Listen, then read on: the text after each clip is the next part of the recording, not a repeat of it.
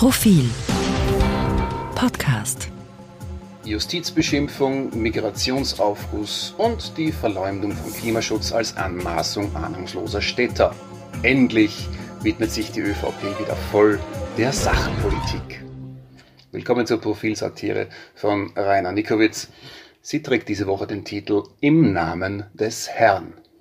Leider wurde ja die ÖVP und vor allem ihr Chef jetzt über längere Zeit aufgrund widriger äußerer Umstände, wie zum Beispiel in ihrer Harmlosigkeit von der Öffentlichkeit völlig verkannter Chats, in der Ausübung ihrer eigentlichen Kernkompetenz schwer gestört.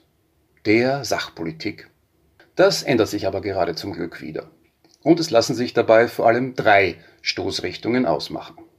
Zum ersten wird die überfällige Justizreform unbeirrt weiter vorangetrieben. Diesbezüglich kann man die Arbeit eines Abgeordneten, dessen Bekanntheitsgrad vor seinen allesamt denkwürdigen Wortmeldungen rund um den Ibiza-U-Ausschuss unerklärlicherweise jenem des Rechtsverbinders des SC Stripfing gar nicht laut genug rühmen. Möglicherweise kannte Andreas Hanger ja deshalb niemand, weil sein bevorzugtes Habitat im Unterirdischen liegt. Aber seine gerade im Laufen befindlichen 15 Minutes of Fame zwingen einen fast dazu, ihm permanent Aufmerksamkeit zu schenken, stellt er doch einen Rekord nach dem anderen auf. Sei es nun in puncto Anstands- oder aber auch Intelligenzbefreitheit. Unterstützt wird er dabei dankenswerterweise von Caroline Edstadler, jener Frau, die es auf dem Weg zu ihrem politischen Lebensziel, die österreichische Maggie Thatcher zu werden, immerhin schon bis zur österreichischen Sarah Palin gebracht hat. Den Vogel schoss aber jüngst, wie sich das ja auch gehört, der Kanzler persönlich ab, als er seine Kritik an der Justiz mit jener an der Kirche nach dem Bekanntwerden der zahlreichen dortigen Missbrauchsfälle gleichstellte. Das sorgt selbst auf der durchaus schon mit einigen eindrucksvollen Zacken geschmückten, nach oben offenen türkisen Niederträchtigkeitsskala für eine ausgesprochen fesche Amplitude.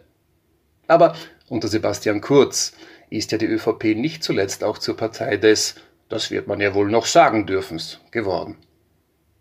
Das zweite Thema, dem sie sich jetzt endlich wieder inbrünstig widmen darf, ist die Migration. Flex Nehammer und die mit beeindruckendste Ministerin seit der wissenschaftlichen Erstbeschreibung von Inkompetenz, Claudia Tanner, warfen sich jüngst quasi gemeinsam in die Tarnkleidung, um Österreich tapfer zu verteidigen vor allem gegen Afghanen, deren nicht stattfindende Abschiebung trotz vorhandener Bescheide ja bekanntlich die Schuld der EU ist und nicht etwa die der doch schon wieder ein paar Jahrzehnte unter weiser ÖVP-Führung befindlichen heimischen Verwaltung.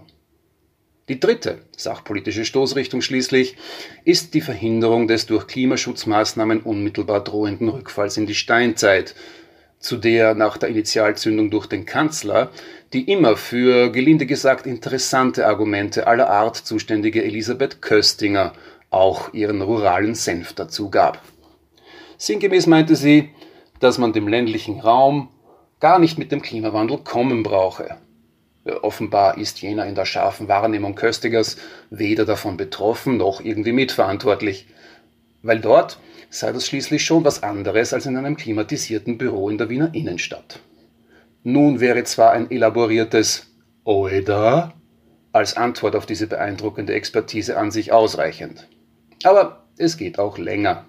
Denn jener ländliche Raum, dem sich die als Ministerin missverstandene Großbauern- und Adlerrunden-Lobbyistin Köstinger verpflichtet fühlt, fährt ja am Sonntag mit dem neuen Mercedes beim Frühschoppen vor. Am Montag nimmt er dann den zwei Jahre alten, um damit am Feld nachzuschauen, ob es zufällig schon wieder einmal A zu heiß, B zu kalt, C zu trocken, D zu feucht gewesen ist und man also endlich mit dem rituellen Wehklagen über die wie eigentlich jedes Jahr auch heuer wieder zu erwartende katastrophale Missernte beginnen kann.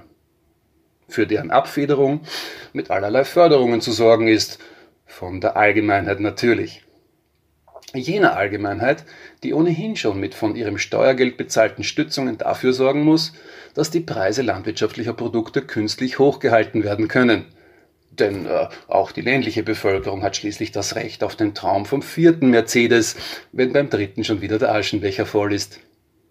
Aber das alles ist nur recht und billig, denn diese Allgemeinheit sitzt ja bekanntlich geschlossen in klimatisierten Räumen in der Wiener Innenstadt und wählt zu einem sicherlich empörend hohen Prozentsatz nicht Türkis hat es also nicht besser verdient. Am Schluss bleibt eigentlich nur noch eine Frage offen. Das ebenso ausgeklügelte wie subtile Erfolgsrezept des Kanzlers bei den letzten beiden Wahlen war ja, so gut wie alle Forderungen der FPÖ zu seinen eigenen zu machen. Aber im Gegensatz zu den Blauen nicht nur den Anschein zu erwecken, mit Messer und Gabel essen zu können, sondern auch noch irgendwo so etwas wie Substanz zu haben. Aber wo noch einmal schnell?